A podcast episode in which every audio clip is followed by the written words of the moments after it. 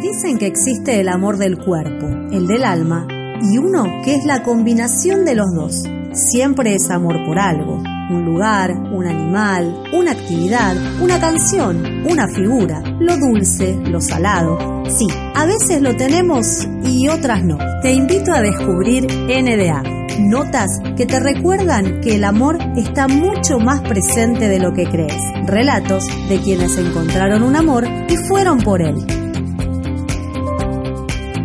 Hola, bienvenido a NDA. Hoy vamos a descubrir el amor por poner el hombro. Para nosotros esa expresión tiene que ver con acompañar a alguien que está pasando por un momento difícil. Seguramente te habrá pasado que alguien te haya acompañado o que vos hayas acompañado. Esos momentos en los que dudamos, en los que no sabemos si podemos seguir adelante y alguien lo que hace es acercarse y prestarnos sus fuerzas. A veces a través de una palabra de aliento, a veces hasta con el silencio. Este amor tiene una clave y es las ganas de servir al otro, las ganas de querer ayudar al otro. Por eso quiero que conozcas la historia del Club de los Peladitos a través de la voz de Maru, una de sus colaboradoras. ¿Qué te parece si nos cuenta primero qué es para ella poner el hombro? Hola, ¿cómo te va? ¿Todo bien? Para mí en particular, poner el hombro es, después de la palabra de los médicos, de los psicólogos, de todo lo que sea en el ámbito profesional, dan su visión, un diagnóstico, recomendaciones, tratamientos, etcétera, está la parte emocional y psíquica, porque cuando vos te dicen que tenés cáncer o que tu hijo tiene cáncer, un familiar tiene cáncer, es como que te dieran un cachetazo y te dan vuelta la cabeza. Entonces, ¿qué hacemos con todo eso que sentimos? Ya nos explicó el médico, ya el psicólogo nos orientó, el oncólogo nos dio el tratamiento. Bueno, ahora yo vuelvo a casa y ¿qué hago con todo lo que yo tengo dentro mío? Ahí es donde tratamos de poner el hombro nosotros. Así lo interpreto yo y creo que es el mensaje que le doy a todos los voluntarios para que sigamos todos el mismo camino. ¿Cómo llega uno a ser voluntario o qué es lo que necesita? Bueno, mira, esto va mucho en cómo es cada uno, no, no hay un,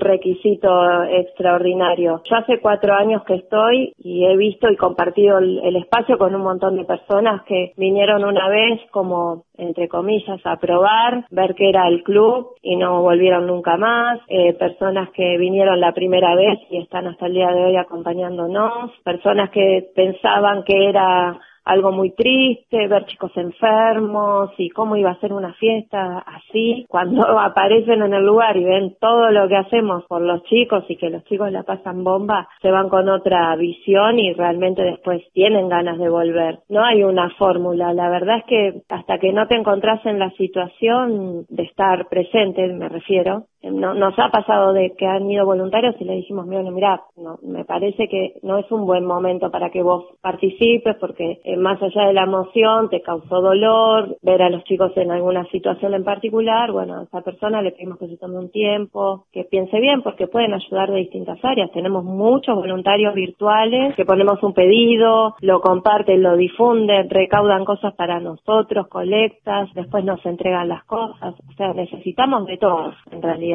pero no hay una condición particular, solamente tener ganas de servir al otro, nosotros lo hacemos es servir al otro, porque la etiqueta de la condición clínica es una mera coincidencia. Nosotros estamos para ellos en, son niños, nosotros lo vemos como niños. Eh, después toda la patología queda de la puerta para afuera. Para el que nos escucha por primera vez, ¿qué es el Club de los Peladitos? Bueno, el Club de los Peladitos nació en el año 2013 de la mano de una familia de tres arroyos, Verónica y Guillermo, que padres de Matías, que tenía leucemia, vinieron acá a Buenos Aires, estuvieron eh, atravesando el tratamiento mientras vivían en el Hotel de las Provincias, donde se conocieron con muchas familias que pasaban por la misma situación y cuando a Matías se le cayó el cabello por la quimio, él vio otros nenes que estaban pelados como él y tenía cinco años y dijo, podríamos hacer un club, el club de los peladitos. Y ahí sin saberlo, Matías en toda su inocencia creó la frase que nos sigue hasta el día de hoy. Matías seis meses después falleció y sus padres eh, decidieron seguir con este lema de tratar de, acompañar a otras familias que estaban pasando por, por la situación esta, en donde se juntaban cuando cumplían años y compraban una masita, una gaseosa y compartían un momento, ya que estaban todos lejos de su familia. Y con esa, esa pequeña idea después tomó forma de pedir el salón y poner un poco de decoración y después poner un poco de música y después poner eh, un payaso y así hasta es lo que ves el día de hoy en la página son fiestas que explotan totalmente diseñadas para chicos con todas las patologías que te puedas imaginar donde los padres pueden estar tranquilos que no tienen que pensar en un contagio en en ponerse alcohol en las manos, ya estamos todos preparados para, para dar ese evento, por eso es exclusivo para pacientes oncológicos y de patologías crónicas, que están a la espera de un trasplante, eh, traqueotomía, parálisis cerebral, bueno, todo lo que te puedas imaginar, estamos ahí mes a mes esperándolos. Y el Club de los Peladitos es eso,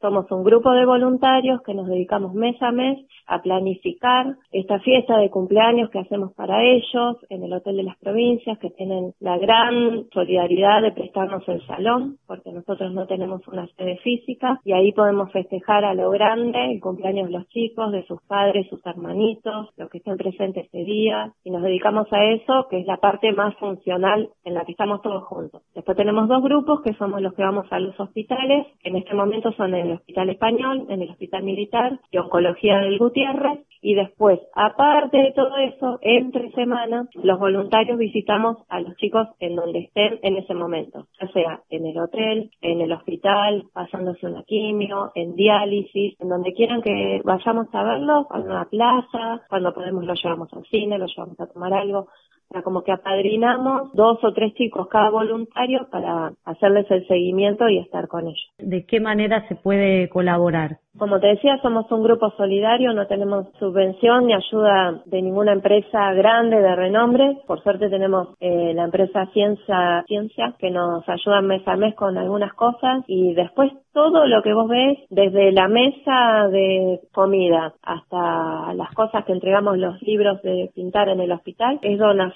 de la gente de buen corazón. Nosotros durante mucho tiempo poníamos todo en nuestro bolsillo hasta que no pudimos más y empezamos a pedir y a hacer publicaciones y bueno, a veces repercute bien, a veces cuesta un poco más, pero durante todo el año juntamos, que sepan los que escuchan que si no pueden ahora, pueden más adelante, siempre lo vamos a necesitar, porque esto es algo que hacemos todos los meses. Bueno, a través de nuestras páginas de las redes sociales se pueden comunicar con cualquiera de nosotros. Eh, si están en el interior del país también, porque siempre podemos buscar la forma de con algún conocido, algún amigo, algún vecino que viaja, de alguna forma lo, lo podemos solucionar. Así que el interior del Gran Buenos Aires también. Así que cualquier duda nos consulta. Y de hecho también visitando la página y compartiendo la info también. Cuando se tratan de estas páginas, no solo la nuestra, sino la de todos nuestros colegas que trabajan para los chicos, eh, no se trata de cuántos likes eh, tengo, ¿viste? Se trata de que cada like es alguien más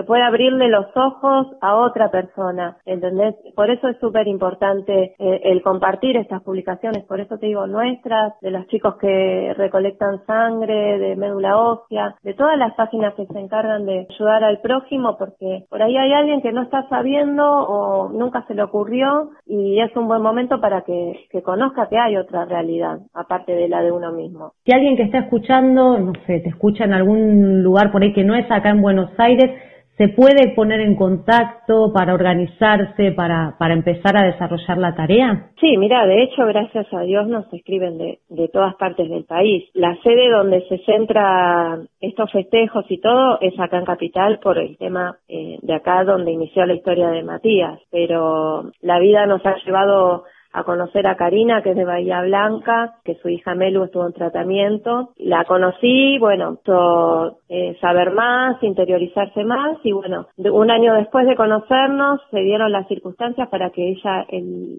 domingo, justo el Día del Niño, el domingo 18 de agosto, va a inaugurar la primer sede del Club de los Peladitos fuera de lo que es Capital Federal. En Bahía Blanca, porque tenemos muchos chicos que por ahí le hacen la atención primaria allá y después vienen a hacer el tratamiento más complejo acá en Buenos Aires, pasan un tiempito en el hospital, allá en el privado y en el público. Entonces hemos decidido abrir allá una sede donde se va a brindar exactamente lo mismo, las visitas a los hospitales, que ya las están haciendo, y el festejo una vez al mes de los cumpleaños de los chicos oncológicos y otras patologías que estén en Bahía Blanca. Abrir otras sucursales en otras ciudades es algo que se puede proyectar a futuro y con lo que obviamente uno tiene que, conocer bien el lugar, la familia que lo, lo iniciaría, etcétera. Por ahora es esto lo que tenemos. Y después tenemos los fundadores del club que están en la ciudad de Tres Arroyos, la otra fundadora, que es Soledad, que está en Necochea, que es mamá de Ailén, que es paciente todavía, y bueno, estoy, estamos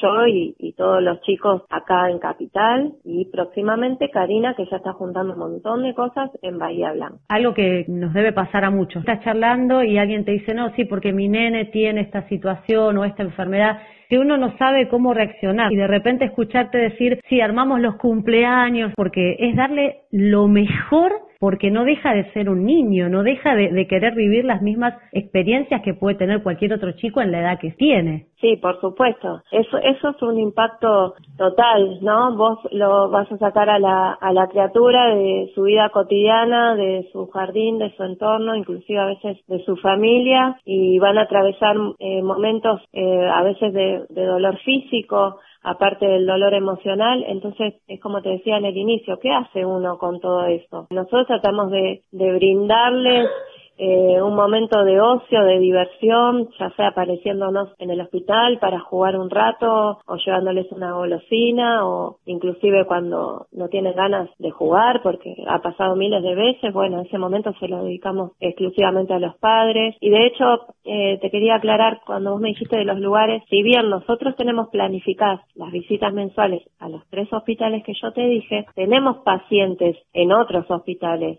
por ejemplo en el italiano, alguno que otro en el Posadas, alguno en el Casa Cuna. Nosotros tenemos el teléfono y las páginas del Club de los Peladitos abiertas a toda la comunidad pública, privada, de lo que sea. O sea, nosotros nos llaman de, la clínica de San Justo y nos dicen, mira, tengo un nene así, asá, en estas condiciones. Puede ser que algún voluntario venga y nosotros vamos a hacer todo lo posible para estar ahí. Yo te, hablo en el ámbito de lo que es Capital Federal porque da la casualidad que justo somos todos de acá. Claro. Tenemos por ahí eh, unas voluntarias en zona sur también, pero por eso no te puedo decir que si me llamaran de Quilmes, seguramente que me moriría por ir, pero las condiciones no lo dan, entonces yo no puedo prometerle a alguien algo que no puedo cumplir. Por eso es que delimitamos, por así decirlo, el área de capital. Claro, pero es bueno esto que vos decís de que las formas de contacto igual están todas a disposición, porque por ahí alguien dice, bueno, no van a poder venir hasta acá, pero el hecho de poder charlar, de poder entrar en contacto, decir, mira,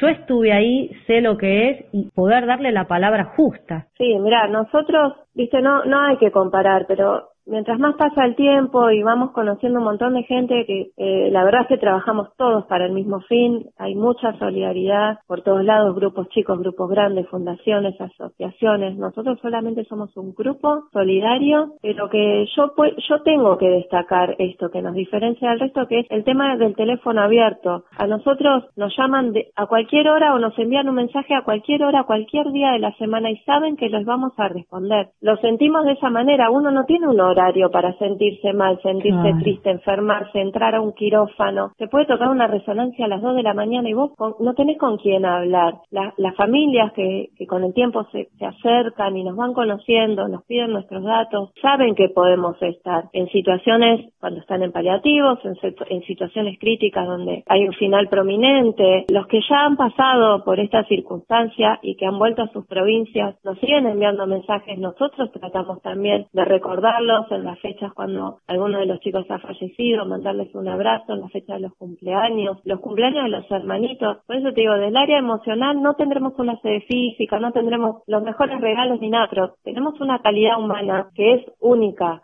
te puedo asegurar que seguramente habrá una o dos personas que nos han encontrado o en un momento no oportuno o algo que por ahí dicen, no, bueno, mira, a mí me han fallado, pero yo te puedo asegurar que tratamos de darnos al 100%. Nosotros todos trabajamos, algunos estudian, eh, yo tengo familia, todos tenemos nuestros quehaceres, pero vos ves la página, difundimos las visitas semanales, porque no por el hecho de figurar, sino para que vean que uno cuando quiere se puede hacer un tiempo, que a veces no es necesario ayudar con dinero, con regalos, con cosas, cosas eh, materiales, es brindarte cinco minutos a darle un abrazo o un beso a una persona y con eso le cambiaste el día. Estás escuchando NDA. Aprovecha esta pausa y déjanos tus comentarios.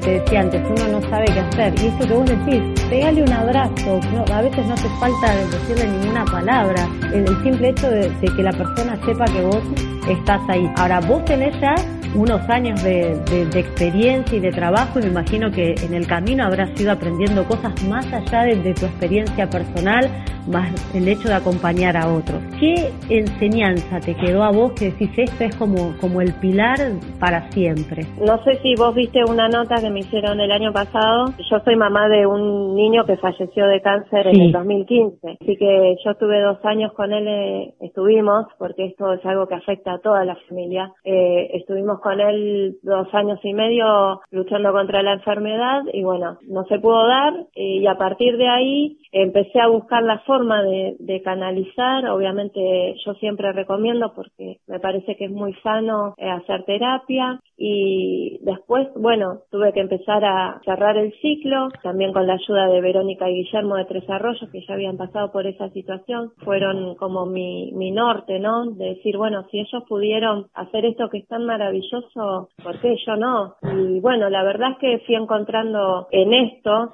la forma de volcar todo, todo lo que yo siento por dentro, que es eh, el amor que me quedó y que lo puedo brindar a otras personas. Es un aprendizaje, ¿no? Porque nuestros chicos eh, pasan por muchas situaciones de dolor y, yo creo que eso nos tiene que dar una seña a nosotros, aunque sea muy doloroso, de valorar la vida, ¿no? Porque vivimos en una sociedad, eh, no a nivel país, sino a nivel mundial, donde vale muchísimo más las cosas que son efímeras, que, que no tienen valor, las cosas materiales y la verdad es que cuando vos te dicen, bueno, mira, tu hijo tiene tanto tiempo de vida, ni con 10 millones de dólares lo podés comprar a la salud, ni con toda la belleza del mundo podés cambiar esa situación. Entonces, eh, yo creo que el mensaje es ese, vivir día a día, no esperar un diagnóstico para decir, bueno, ahora voy a aprovechar. Eh, no, hay que aprovechar eh, el día a día, cumplir los sueños de uno, personales, familiares, hijos, brindarles mucho amor, apagar un poco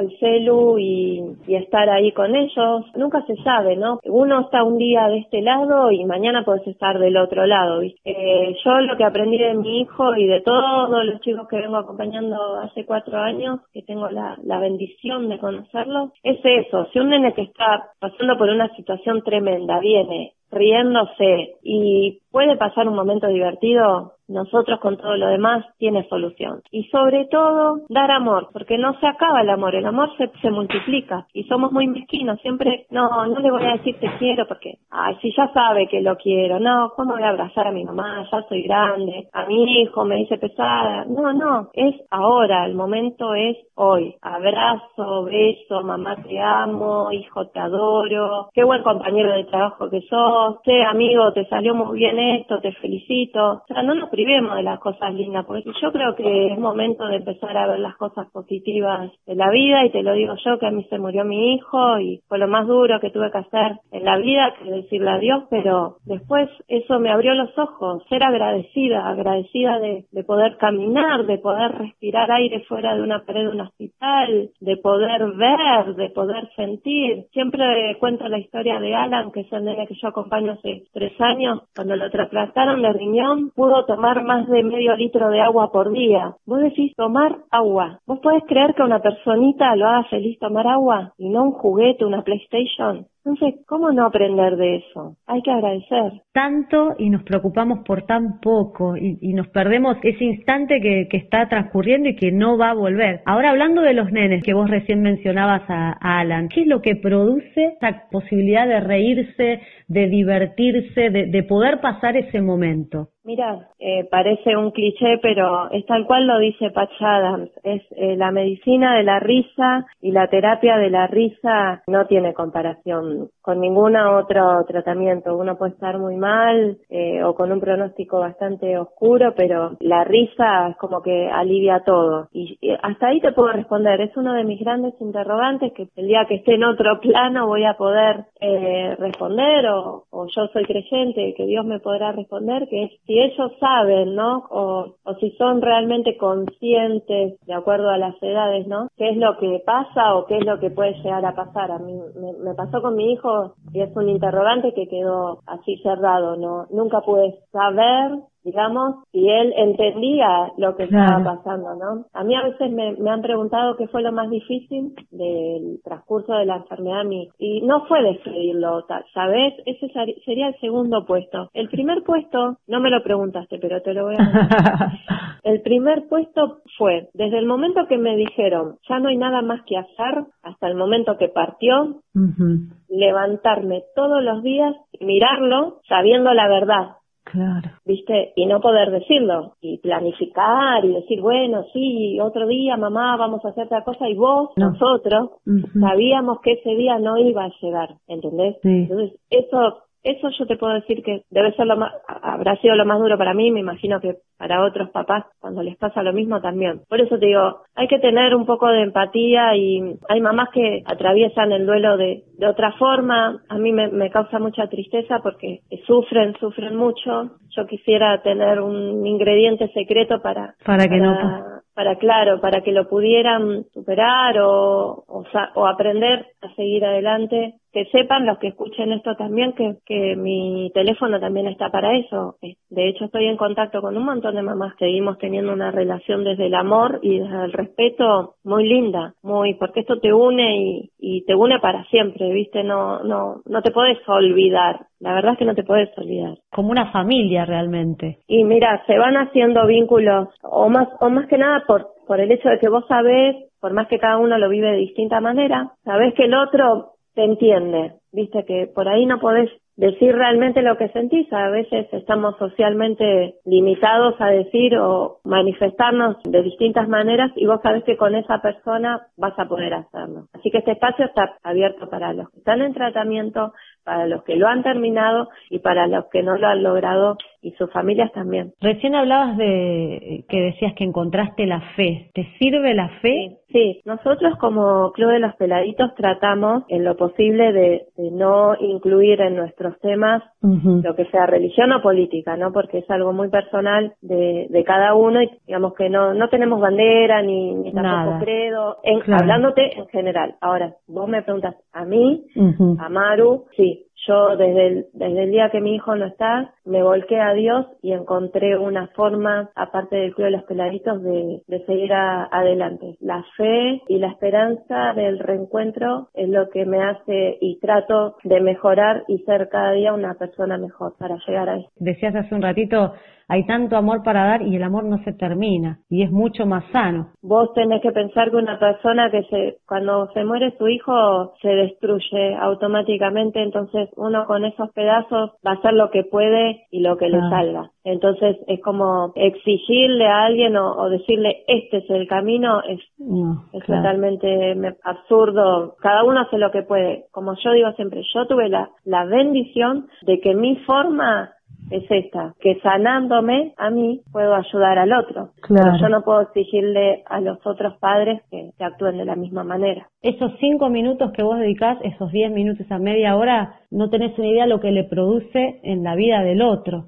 Es así. Yo te, ahí sí vuelvo a, mi experiencia personal. Eh, yo la verdad que había veces cuando nos quedamos, íbamos por un control de dos horas y nos quedábamos 14 días adentro mm. y yo no veía la hora de que viniera.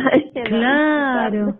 Mirá qué bárbaro esto que vos decís que a veces uno dice no, por no molestar y en realidad no estás molestando, le estás haciendo compañía. es, un error, es un error muy, muy, muy, muy, muy, muy común. Es entendible también, pero sepan, manden un mensaje. Si la otra persona no tiene ganas de hablar, no te va a responder o si tiene confianza te lo va a decir, pero no dejen de escribirle porque uno la verdad que a veces se encuentra muy solo, Hay muchísimas formas de ayudar a una familia que está atravesando por esta situación. Lo dije el año pasado en la nota con Larry de Clay, cargándole la sube, cargándole el celular con crédito, comprándole, si viste cualquier cosita que necesite. A veces, como te digo, nos ha pasado de ir por un control a millas, toda la familia, de golpe te quedas 15, 20 días, no tenés cepillo de dientes, no tenés shampoo. O sea, se puede ayudar de tantas formas, sin ser cargoso, digamos, que eso lo decía la familia no tengan miedo, yo sé que es difícil para el otro acercarse porque no sabe qué decir, no sabe qué hacer, no sabe, entonces como decís vos,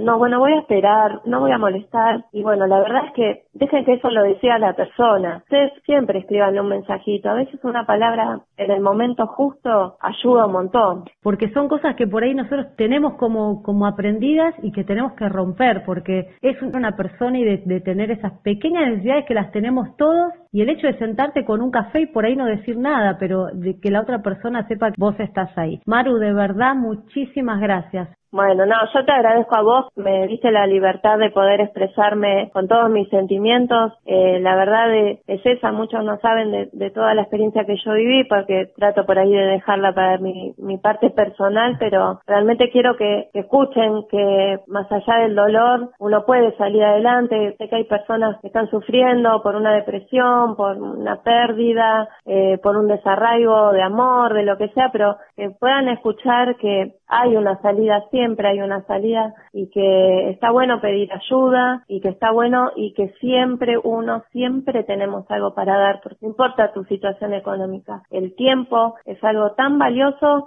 como una cajita con dinero. Entonces siempre tenemos algo para dar. Que sepan eso, quiero que este mensaje sea para eso, un mensaje de amor, de solidaridad y de que cualquier duda siempre hay que preguntar, no guardarse esto eh, para uno porque la verdad es que a veces alguien te puede estar necesitando y uno por no preguntar o por temor o lo que sea, se guarda eso dentro y la verdad es que es, es un buen momento para abrir los ojos al mundo y ver que hay otra realidad, sobre todo la gente que sufre. Siempre tenemos algo para dar, ese mensaje de amor y de solidaridad que transmite Maru, que transmite el Club de los Peladitos. Ponete en contacto con ellos, acércate. Este amor por poner al hombro que tanto bien nos hace y esto que aprendíamos hoy. El amor se multiplica. Gracias por acompañarnos y nos encontramos en el próximo NDA.